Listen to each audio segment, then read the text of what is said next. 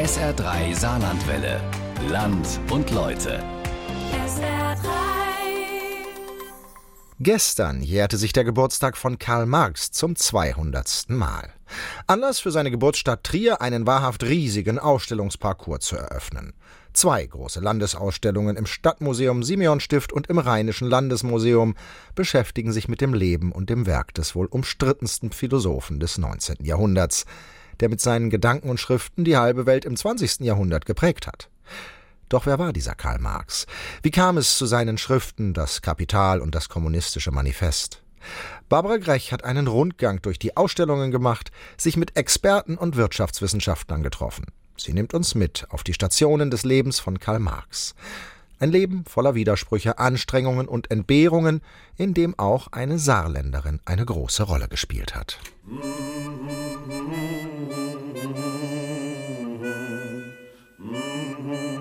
Proletarier aller Länder, vereinigt euch. Brüder zur Sonne, zur Freiheit, Brüder zum Lichte empor. Man muss Marx nicht für irgendwie den wichtigsten Denker aller Zeiten halten.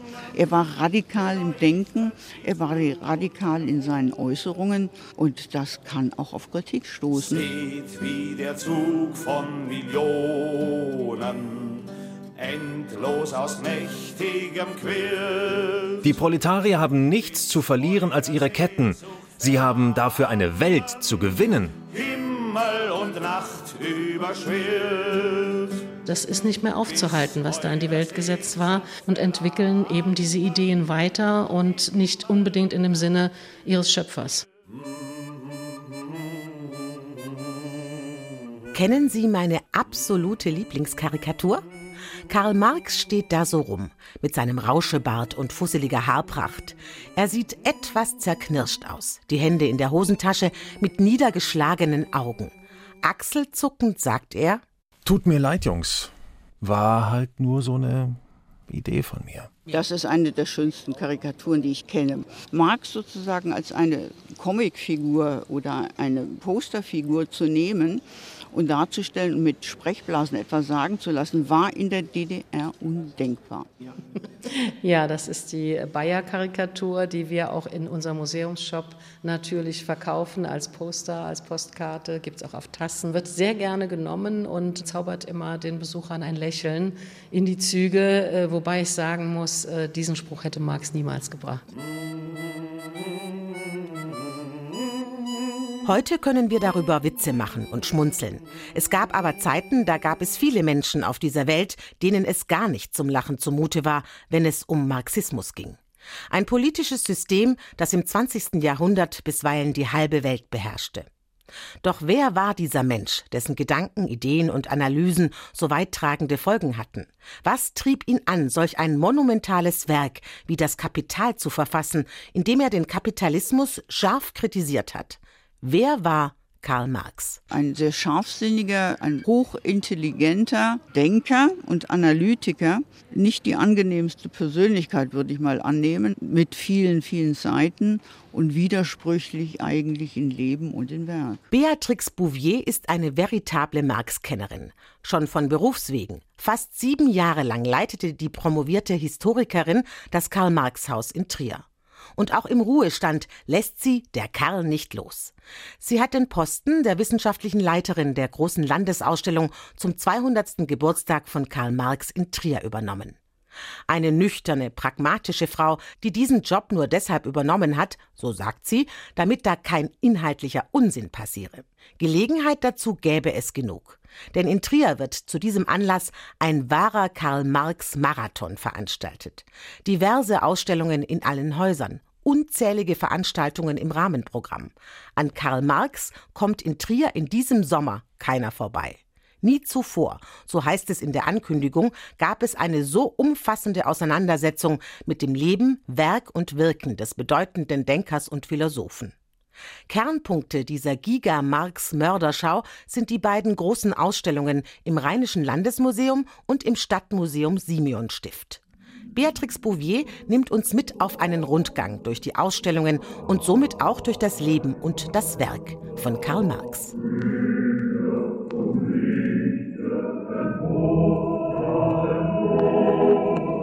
Im Stadtmuseum erwartet uns die Hausherrin Elisabeth Dürr. Zusammen mit ihrem Team hat die Museumsdirektorin die Ausstellung Karl Marx Stationen eines Lebens in ihrem Haus eingerichtet. Wir haben sechs Städte, Bilder, wo wir das Leben äh, verfolgen und festmachen, die zum Leben von Karl Marx Auskunft geben. Die erste Station, ein grüner Salon im Biedermeier-Stil am Beginn des 19. Jahrhunderts. Die Stadt Natürlich Trier. Da kommt seine Familie her, da ist er aufgewachsen, da hat er ganz äh, wichtige Impulse bekommen, die sicherlich für sein Leben auch sehr prägend waren. Natürlich die Familie, eine international vernetzte Familie von beiden Seiten, das ist ganz, ganz wichtig, die einen sehr europäischen Horizont hatte.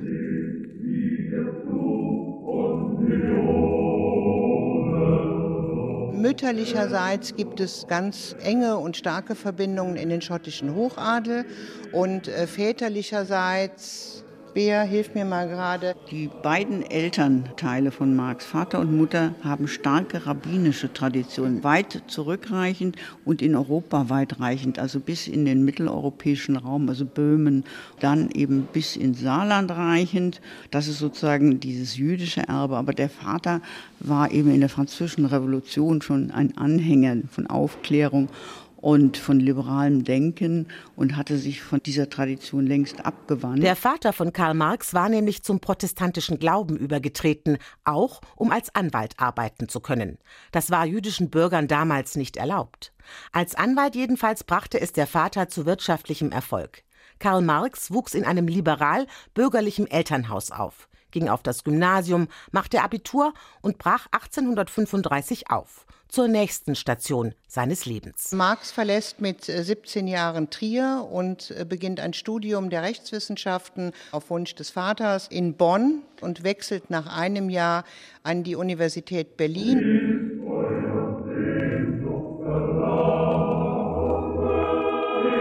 Ganz besonders schön in diesem Raum ist ein Porträt von Heinrich Rosbach, auch ein Trierer, der Karl Marx porträtiert hat. Und es ist das älteste authentische Porträt, das wir überhaupt von Marx haben. Eine hingeworfene Skizze. Schon damals mit mächtiger Haarpracht, nur der Bart war noch etwas dezenter. In den Studienjahren in Berlin jedenfalls, so Beatrix Bouvier, begann Marx sich zu politisieren. Dass er in Berlin in Kontakt kam mit den Schülern von Hegel und er zu den sogenannten Linkshegelianern Kontakt hatte und sich deren Kreis anschloss. Und diese Gruppe übte eben über die Religionskritik, die das zentrale Thema war, Kritik am preußischen Staat.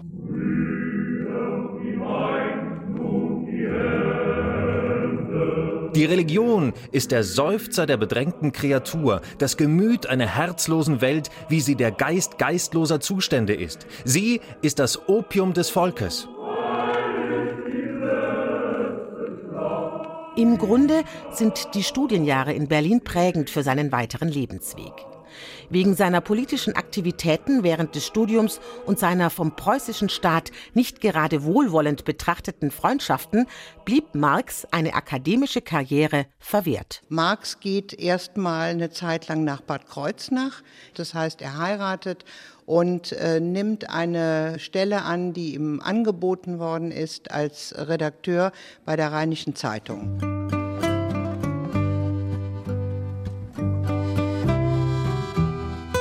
Doch bevor wir den beruflichen Werdegang von Karl Marx weiter verfolgen, widmen wir uns noch einmal seinem Privatleben.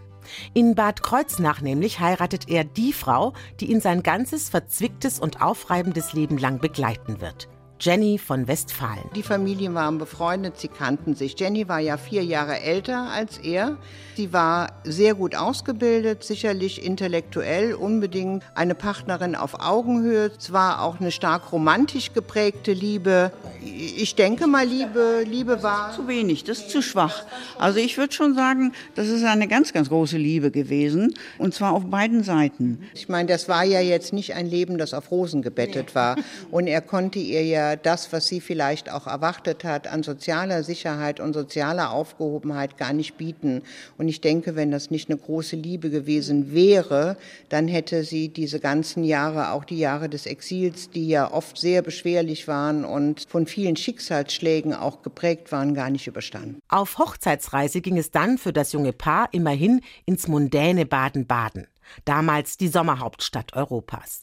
Danach ging es zur nächsten Lebensstation, nach Köln. Er hat als Redakteur bei der Rheinischen Zeitung gearbeitet, ein liberales Blatt, das vom rheinischen Großbürgertum auch finanziell getragen worden ist und äh, das letztlich der Zensur zum Opfer gefallen ist. Marx ist also arbeitslos und sucht eine neue Stelle und eine neue Möglichkeit bietet sich in Paris in der Zusammenarbeit auch mit einem Linkshegelianer Arnold Ruge und die beiden planen ein neues Zeitungsprojekt in äh, Frankreich, die deutsch-französischen Jahrbücher.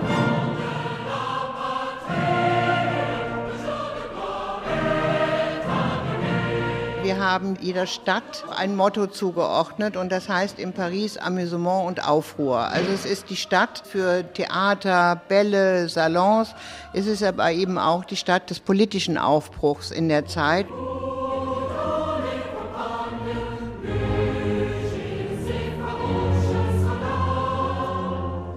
Ja, Paris ist eine ganz, ganz wichtige Station, einfach aufgrund der Begegnungen, die hier stattgefunden haben. Und diese Begegnung mit Engels, die sicherlich sein Interesse an der Ökonomie nochmal extrem vertieft hat, weshalb nach dieser Station Paris auch die Station Manchester folgt, eine Stadt, die ein Synonym ist für die Beschäftigung mit der Ökonomie, eine Stadt, in der er nicht gelebt hat, die er aber häufiger besucht hat und die sicherlich Ausgangspunkt war, zumindest mal für die Analysen von Engels Engels, die ja auch für Marx sehr entscheidend sind. Friedrich Engels. Ohne den wohlhabenden Sohn eines Textilfabrikanten, der selbst eine Fabrik in Manchester unterhielt, wäre die Fortentwicklung der Marxischen Philosophie wohl nicht so verlaufen. Ob das Hauptwerk, das Kapital, ohne ihn jemals entstanden wäre? Fraglich. Ein Fabrikant, der selbst sozusagen das Proletariat ausbeutet, als Co-Autor und Finanzier von Karl Marx ein Widerspruch. Wir sehen es immer als Widerspruch, aber er selbst hat es eben nicht als Widerspruch empfunden, einerseits sein Geld zu verdienen, aber er hat es natürlich nicht unbedingt gerne gemacht. Engels hat sich in erster Linie durchaus als Kommunist auch verstanden, hat dann aber vor allem nach der Revolution von 1848, 49 den Weg nach Manchester zurückgefunden, weil er Geld verdienen musste. Auf, auf,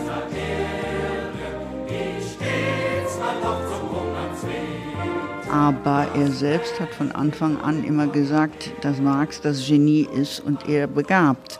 Und deswegen die zweite Geige er von Anfang an spielen würde. Und diese Rolle hat er eigentlich bis zu Marx Tod gespielt.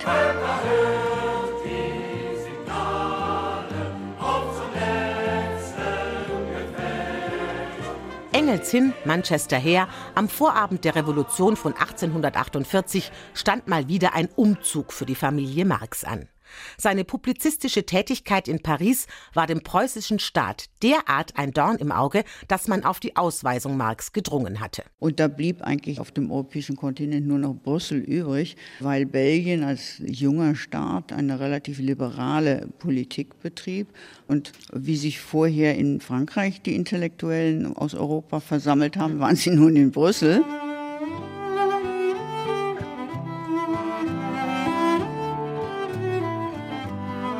Und in Brüssel kommt dann auch die saarländische Komponente in das Leben von Karl Marx in Form von Lenchen Demuth. Nach der Geburt des zweiten Kindes schickt äh, die Mutter von Jenny von Westfalen, Helene Demuth, als Haushälterin in diesen Haushalt. Helene Demuth, 1820 als Tochter eines Tagelöhners und Bäckers in St. Wendel geboren, kam 1837 als Dienstmädchen in das Haus der Eltern von Jenny von Westfalen. Von dort aus wurde sie dann nach Brüssel zum Ehepaar Marx geschickt und blieb bei ihnen bis zu deren Tod. Also es gibt äh, hier in diesem Raum eine Menge von Briefstellen, wo Dritte über die Rolle von Helene Demuth in diesem Haushalt auch kurz berichten. Und ihre Stellung war durchaus, würde man sagen, nicht dominant, aber schon so, dass sie auch von den Gästen des Hauses wahrgenommen wurde. Also man kann schon davon ausgehen, dass sie diesen Haushalt zusammengehalten hat. Also sie hat auch dafür gesorgt, dass jeden Tag Essen auf dem Tisch war. Sie war eine sehr wichtige Person in diesem Haushaltsgefüge der Familie Marx. Soweit so ehrenwert. Wäre da nicht diese delikate Anekdote Anekdote von Lenchen Demuth und Karl Marx, die es noch zu erwähnen gäbe. Denn angeblich hat es eine Liebesbeziehung zwischen dem Philosophen und seiner Haushälterin gegeben, die ihm auch einen Sohn gebar. Tja, Tja. soll man die Geschichte jetzt ausbreiten? Das ist jetzt ein bisschen schwierig. Die gängige biografische Literatur sagt, dass es ein uneheliches Kind gibt von Karl Marx und Helene Demuth. Das ist nicht letztendlich eigentlich faktisch bewiesen. Ich würde auch nicht von einer Beziehung reden, soweit wir das rückschließen können aus den Briefen und aus der Historie, die wir jetzt zusammengetragen haben zu diesem Leben. Das Kind wird auch aus der Familie sofort entfernt. Es kommt in eine Pflegefamilie. Ja, es ist eigentlich in gut bürgerlicher Tradition das Verhältnis eines Hausherrn mit der Hausangestellten, bei dem man für die Konsequenzen nicht verantwortlich sein will. So würde ich das mal zusammenfassen. Ich auch, aber ob es eben eine längere Nein. Beziehung war, das glaube ich eben auch nicht, sondern das war irgendeine Form von Ausrutscher, weil irgendwie seine Frau gerade nicht da war oder wie auch immer hm. das Leben irgendwie. Hm. Ja. Ein One-Night-Stand also erstmal ohne Folgen für die Familie Marx. Das Kind wird von Pflegeeltern großgezogen, Friedrich Engels zahlt dafür und Lenchen Demuth und das Ehepaar Marx machen so weiter, als wäre nichts geschehen. Das wirft die Frage auf, was für ein Familienmensch war dieser Karl Marx eigentlich? Ein gedankenloser Egoist? Kann man so sehen. Also die Familiensituation war, denke ich, auf jeden Fall immer sehr schwierig. Und er hat sich auch sehr oft der tatkräftigen Hilfe entzogen durch längere Aufenthalte in Manchester. Das hat er schon den Frauen überlassen, das muss man schon sagen. Es war eben schon so, dass er gar nicht das Gefühl hatte, dafür verantwortlich zu sein.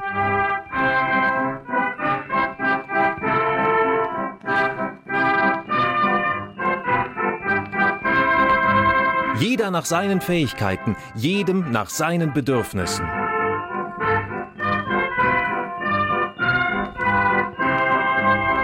Auch immer, Marx ging nach London. Wohlbemerkt nicht freiwillig.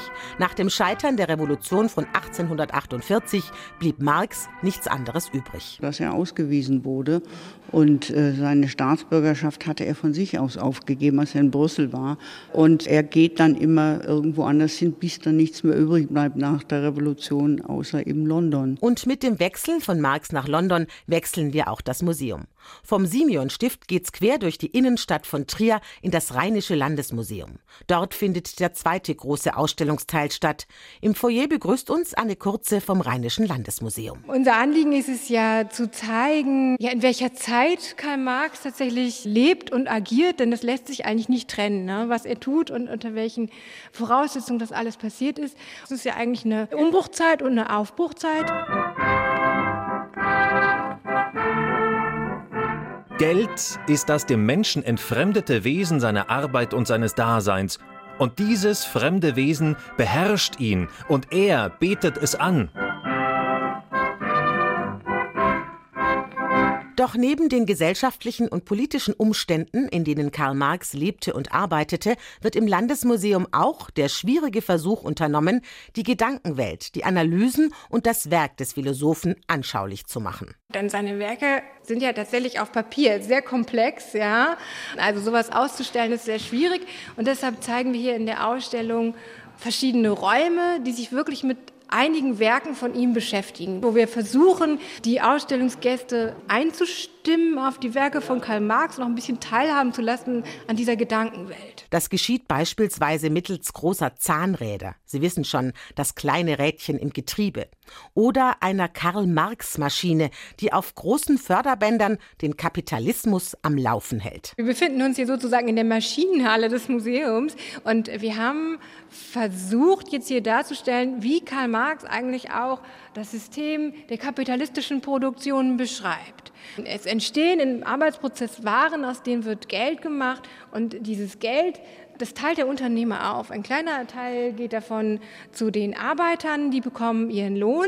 Marx nennt das, dass die Arbeitskraft reproduziert werden kann. Das heißt, die Arbeiter selbst haben eigentlich nur das Nötigste zum Leben, aber auf der anderen Seite kann das Kapital wachsen. Und deshalb laufen hier über uns auch diese Förderbänder. Das heißt auch, das äh, darf nie stillstehen, die Maschinerie. Die steht auch nicht still.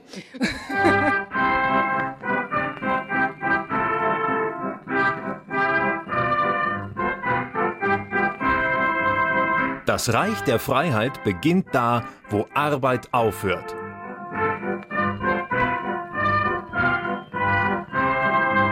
Ihm geht es erstmal darum zu begreifen, warum ist die Revolution gescheitert und von dem, warum ist die Revolution gescheitert, nach dem Suchen, wie kann sie erfolgreich sein oder was sind die Bedingungen für eine Revolution. Und diese Suche nach den Bedingungen führt immer tiefer in die Ökonomie und führt in die Analyse eben des kapitalistischen Produktionsprozesses und dann damit eben zur Kritik. Die Klasse, welche die herrschende materielle Macht der Gesellschaft ist, ist zugleich ihre herrschende geistige Macht. Über 20 Jahre hat Karl Marx an seinem Hauptwerk geschrieben, an dem Buch Das Kapital.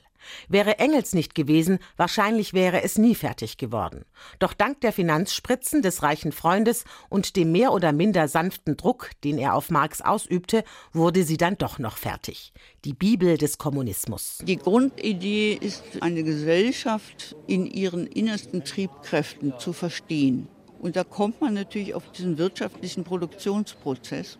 Was treibt das im Innersten an, hält das am Leben und enthält möglicherweise aber auch etwas, was selbstzerstörerisch ist. Aber dieses permanente in sich zerstörerische kann man ja auch umgedreht Innovation nennen. Permanent Altes erledigt sich, Neues kommt. Und ich glaube, diese Tendenzen und dieses wollte Marx verstehen können. Die Menschen machen ihre eigene Geschichte aber nicht auf die Art und Weise, wie sie ihnen gefällt, sondern durch Umstände, die sie nicht selbst gewählt haben. Wir zeigen hier eine Erstausgabe vom Kapital und zwar die, in die Karl Marx dann selbst auch wieder reingeschrieben hat. Das ist hier ein wahnsinniger Arbeitsprozess, den wir versuchen darzustellen. Das Kapital ist jetzt kein Buch, das aus dem Nichts entsteht, sondern es hat eine wahnsinnige Vorarbeit und er hat jahrelang in der Bibliothek des British Museum beispielsweise gesessen, was damals eine der größten der Welt gewesen ist. Und wir sagen hier auch ganz kühn, Marx war einer der letzten Universalgelehrten vielleicht. Das mag sein.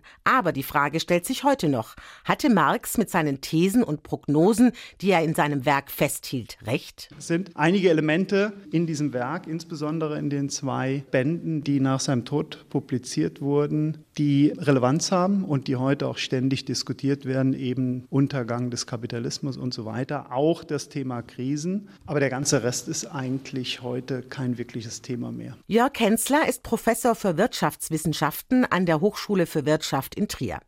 Er hat zum Auftakt des Marx-Jahres eine Vorlesung zum Thema Karl Marx und die Krisen des Kapitalismus gehalten. Salopp formuliert sieht das Fazit von ihm so aus. Marx ist tot, der Sozialismus im Ostblock Geschichte und den Kapitalismus gibt's immer noch. Es ist robust, es ist anpassungsfähig im äh, Vergleich zu den Theorien, die Karl Marx letztlich entwickelt hat. Und es ist deswegen robust und anpassungsfähig, weil das Element der Freiheit des Menschen in dem Kapitalismus letztlich Platz findet, während es in dem Marxischen Gedankengebäude keinen Platz findet. Was wurde aus diesem Gedankengebäude, das Karl Marx im Kapital erschuf, nach seinem Tod im Jahr 1883? Keine 50 Jahre später wurde es umgesetzt.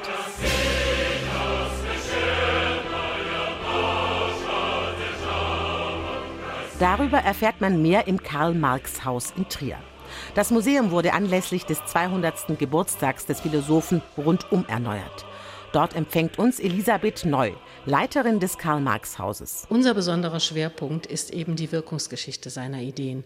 Und das beginnt hier in einem Raum, in dem sein Sterbesessel, sein Lesesessel, sein Arbeitssessel gezeigt wird, dass man praktisch sieht, der Mensch Karl Marx ist tot, aber seine Ideen leben weiter.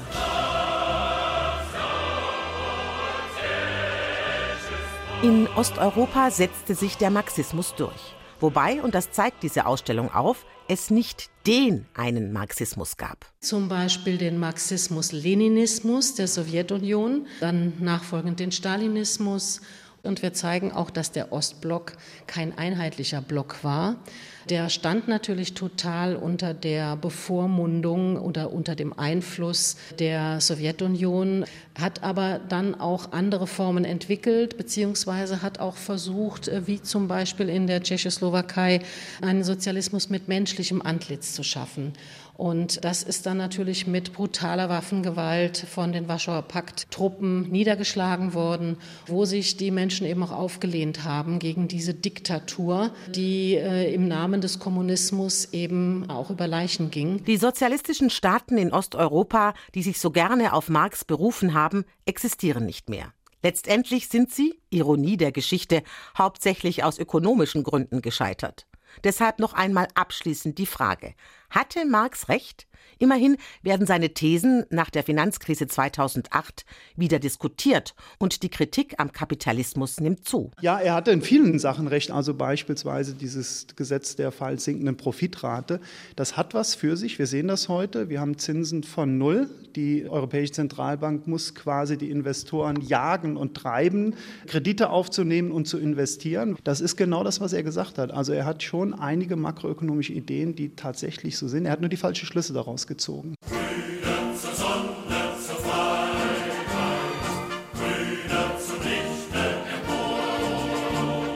Er hat eben nicht damit gerechnet, dass äh, dem Kapitalismus oder den kapitalistischen Unternehmern immer wieder etwas Neues einfällt und äh, dass es eben nicht einen Markt gibt, der irgendwann gesättigt ist. Was wir immer wieder festgestellt haben, ist, dass 21. und 20. Jahrhundert eigentlich den Blick auch verstellt auf den historischen Karl Marx. Und wir haben allem versucht, ihn auch wirklich mal so darzustellen in seiner Zeit mit allen seinen Widersprüchen, aber eben als wirklich historische Person. Und da ist doch unser Wunsch, dass nach der Ausstellung, nach dem, was man hier alles erfährt in den beiden Ausstellungsteilen, man dann auch wirklich einen anderen Blick auf den Marx hat.